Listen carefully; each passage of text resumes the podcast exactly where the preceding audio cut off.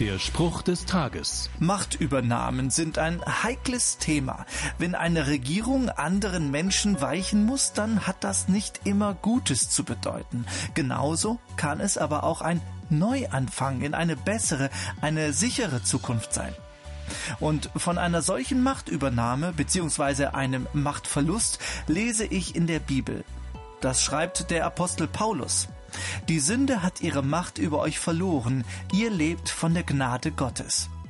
Sünde. Darunter versteht Paulus die Trennung von Gott und die hat viele üble Auswirkungen. Lügen, Betrug, Diebstahl, Mord, Ehebruch und noch vieles mehr. Was dem gegenübersteht und der Sünde die Macht entzieht, ist Gottes Gnade, mit der er diese Trennung aufhebt. Gott hat also nicht nur die Macht übernommen und die Sünde besiegt, er regiert mit Gnade über mein Leben. Der Spruch des Tages steht in der Bibel. Bibellesen auf bibleserver.com